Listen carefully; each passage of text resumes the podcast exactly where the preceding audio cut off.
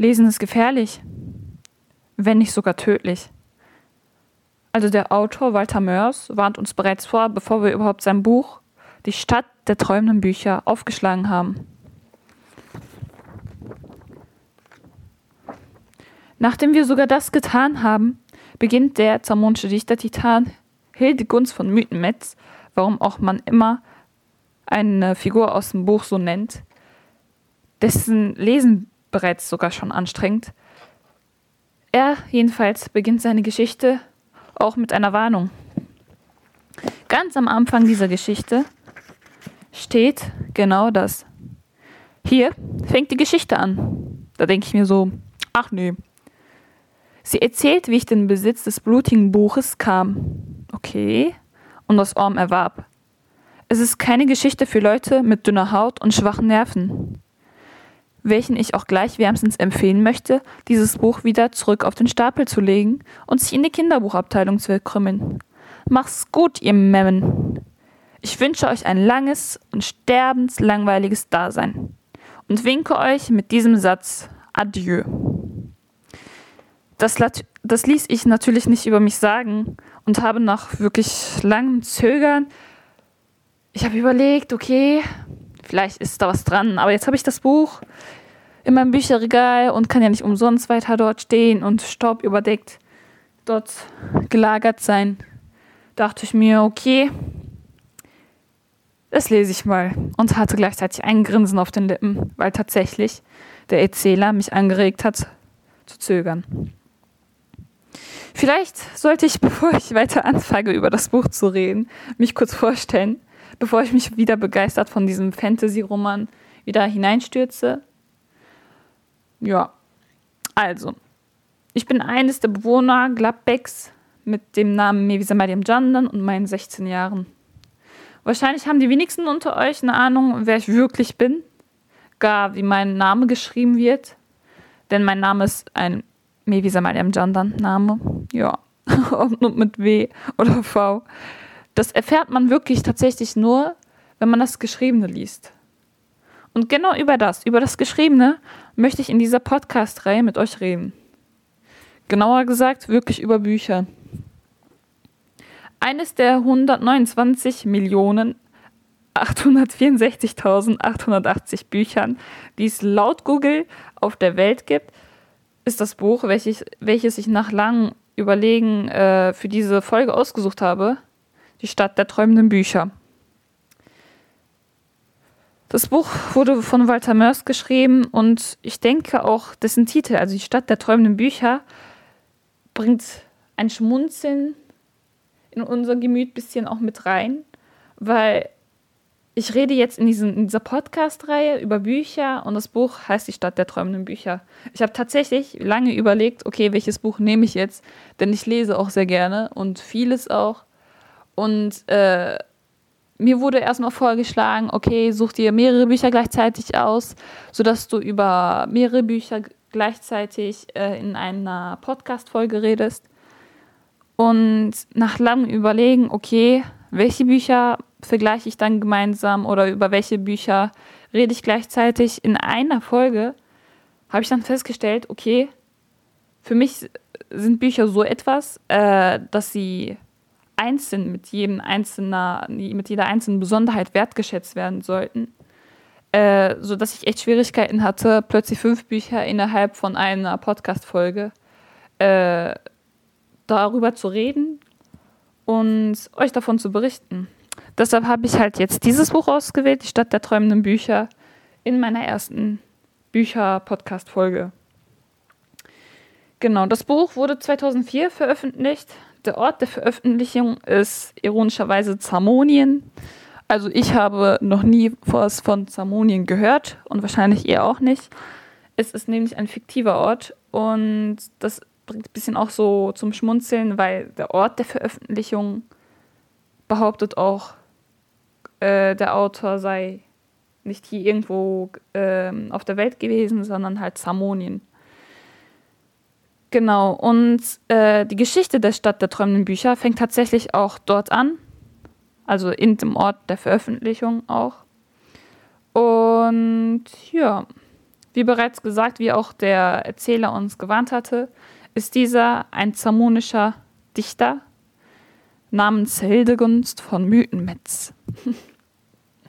ich selbst war ein bisschen überfordert gewesen, weil ich etwas anderes erwartet hatte, ähm, weil ich plötzlich festgestellt habe, dass die Figur halt ein Drache gewesen ist.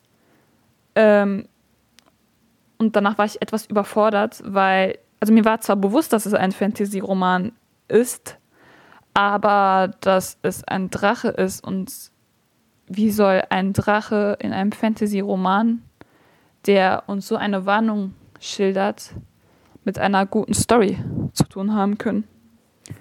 Tatsächlich ist auf der gegenüberliegenden Seite der ersten Seite, wo ein Fließtext anfängt, äh, ein Porträtbild von diesem Drachen. Aber das habe ich halt schlichtweg ignoriert, weil ich gar nicht drauf gefasst war, äh, dass das so also ein solches Fantasy-Roman ist, wo halt plötzlich Drachen sind und andere Fantasy-Wesen. Warum auch immer. Ich habe keine Ahnung. Ähm, das Schöne ist halt, dass in diesem Buch solche kleinen Bilder immer ab und zu auftauchen. Und das erinnert mich ein bisschen gleichzeitig auch an Kinderbücher, die ich mit jüngeren Jahren gelesen hatte. Und da waren ständig Bilder drin. Ähm, und irgendwann begann ich halt aufwendigere Bücher zu lesen und damit umzugehen. Und ich weiß halt noch, dass meine kleine Schwester äh, ein solches Buch irgendwann in die Hand genommen hat und da drin geblättert hat, weil sie schauen wollte, okay, sind da irgendwie spannende Bilder und äh, okay, wenn da spannende Bilder sind, lohnt sich das auch für mich, das zu lesen.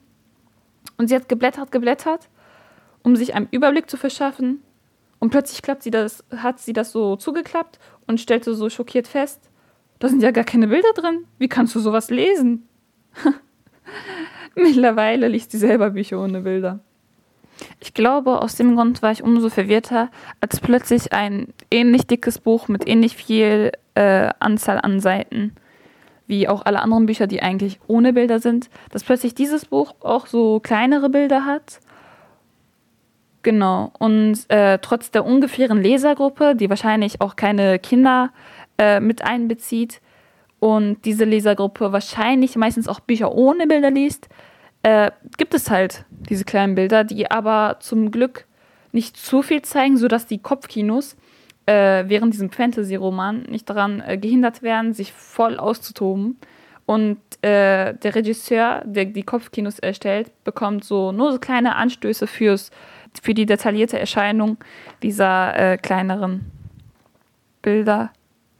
Neben dieser Eigenschaft dieses Buches gibt es auch zum Glück äh, die Eigenschaft der Sprache, dass durch den Erzähler Hildegunst, der natürlich ein angehender Dichter ist, auch sehr angenehm gestaltet ist, also sehr schön sprachlich äh, gestaltet mit so vielen Adjektiven, vielen sprachlichen Bildern und tatsächlich auch mit einer zum Grinsen bringenden Ironie. Auch kommt hinzu, dass natürlich die Story schon allein ein Erlebnis ist. Es geht nämlich darum, dass der Dichtpate des jungen Mythenmetz, äh, jeder in Salmonien hat einen Dichtpaten, äh, ihm ein Manuskript hinterlässt, das der Traum jedes Verlegers ist.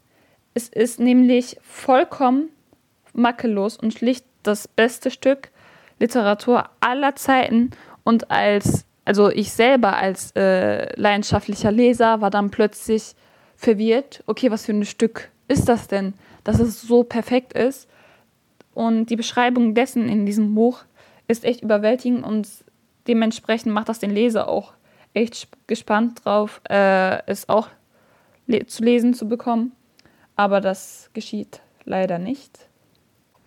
Stattdessen bekommen wir mit, dass Mythenmetz sich aufmacht und den unbekannten Dichter dieser Lektüre aufzusuchen versucht, um ihn zu seinem Lehrmeister zu machen. Er kommt dann irgendwann nach Buchheim, das ist eine Stadt, die weniger an eine Siedlung als an ein gigantisch, gigantisches Antiqu äh, Antiquitätsladen erinnert, durchzogen von ganz vielen Buchlabyrinthen Produktion, Besitz und Verkauf von Büchern. Und das allein ist der Lebensinhalt auch seiner Bewohner. Und hier sucht Mythenmetz nach seinem zukünftigen Vorbild. Lesen ist in dieser Stadt noch ein wahres Abenteuer und in den Labyrinthen dieser Stadt werden Bücher mitunter zu tödlichen Waffen.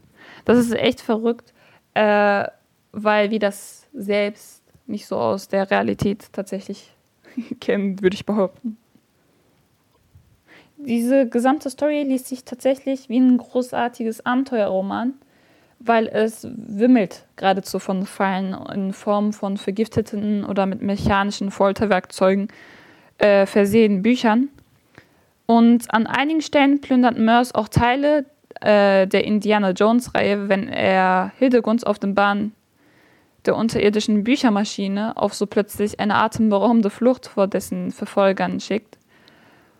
Und hinzu kommt, dass die sagenhaften Bewohner dieser Unterwelt, die Buchlinge, die sich vom Lesen ernähren, die Bücherjäger, die im Auftrag äh, einiger Sammler an Büchern die wertvollsten Bücher versuchen aufzusammeln, mit genau diesen äh, Wesen und Figuren macht unser Erzähler auch Bekanntschaften und berichtet uns davon.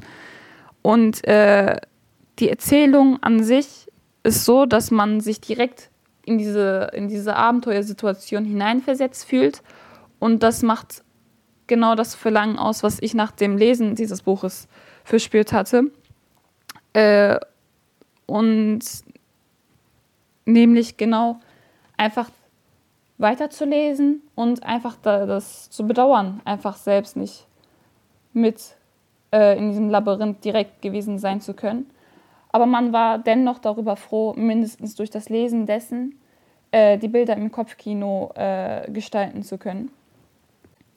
Vielleicht auch am Rande erwähnt, ich hatte nämlich auch Angst, dass äh, alles an Kopfkinos äh, halt verstaubt gewesen sein könnten weil ich halt so viele Bücher, äh, die für Erwachsene in Anführungsstrichen gedacht waren, gelesen hatte und diese Kinderfantasie verloren zu haben schien.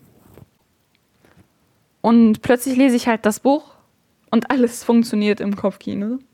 Zum Glück ist es so. Auch gibt es tatsächlich weitere Bücher von Walter Mörs, äh, die dem Zamonien zugewiesen sind. Zwar habe ich die selbst noch nicht gelesen, aber vielleicht tut es ja einer von euch vor mir oder hat es bereits getan. Hm, vielleicht. Für diejenigen, die auch keine Memmen sein wollen wie ich und sich ein Abenteuer äh, in ein Abenteuer hineinstürzen möchten und äh, entschlossen das Buch äh, holen möchten, werden feststellen, dass die Bücher auch aus Zamonien eine bestimmte äh, Reihe auch haben. Also dass es nicht nur die Stadt der träumenden Bücher ist von Walter Mörs, sondern halt mehrere Bücher, wie bereits erwähnt. Aber sie selbst haben keine äh, festgelegte Reihenfolge, die zu lesen ist, sondern könnt halt ganz frei auswählen, welches ihr lesen möchtet. Wobei ich halt die Stadt der träumenden Bücher, weil ich es, weil ich es vergleichsweise zu den anderen Büchern bereits gelesen habe, einfach empfehlen kann. Tatsächlich wurde auch von Kritikern dieses Buch äh, gelobt, da es eine fantasievolle Gestaltung und Komik widerspiegelt und darstellt. Und für diejenigen, die unter euch äh, auf Rezension etc. so viel Wert legen, das Buch wurde 2005 mit zwei Literaturpreisen ausgezeichnet. Dem Sonderpreis der Jury der jungen Leser und dem Fantastikpreis der Stadt Wetzlar also alles in allem kann man auf jeden Fall sagen, dass dieses Buch es wert ist, gelesen zu werden. Und trotz der Warnungen, die sogar vom Autor selbst äh, angestellt werden, sollte man Warnungen meistens auch ignorieren, um Abenteuer erleben zu können und sich einfach ins Ungewisse stürzen. Sonst würde man eher vor Langeweile sterben. Und wie ihr vielleicht auch festgestellt habt, hat dieses Buch vieles zu bieten, aber eins hat leider der Autor wirklich tatsächlich vergessen. Nämlich Langeweile. Das genießen wirklich tatsächlich eher diejenigen, die das Buch nicht lesen. Auch bin ich froh, das Buch gelesen zu haben. Äh, deshalb, weil, wie gesagt, meine Fantasiefähigkeit einfach wieder angekurbelt wurde nach all den Kinderbüchern, die ich gelesen hatte und den dann folgenden äh, Büchern, die dann fast nur aus Fließtexten bestanden, ohne jegliche Unterbrechung an äh, Bildern, die dann ein bisschen diese Kopfkinos, wie gesagt, äh, angestupst haben zu funktionieren. Und jetzt nach diesem Buch habe ich halt festgestellt, dass ich echt froh bin, dass jetzt alles wieder funktioniert an Kopfkinos und ich es ab, ab und zu nötig habe, solche Fantasy-Romane zu lesen. Genau, vielleicht ist jemand unter euch ist auch ähnlich ergangen, was die Fantasiefähigkeit, die etwas nachlässt, angeht. Wenn ja, schreibt uns darüber. Möglicherweise habt ihr auch weitere Ideen, wie man äh, diese Fantasiefähigkeit auch im fortschreitenden Alter einfach intakt hält. Genau. Ansonsten wünsche ich euch noch ein wundervolles Vergnügen beim Lesen. Adios.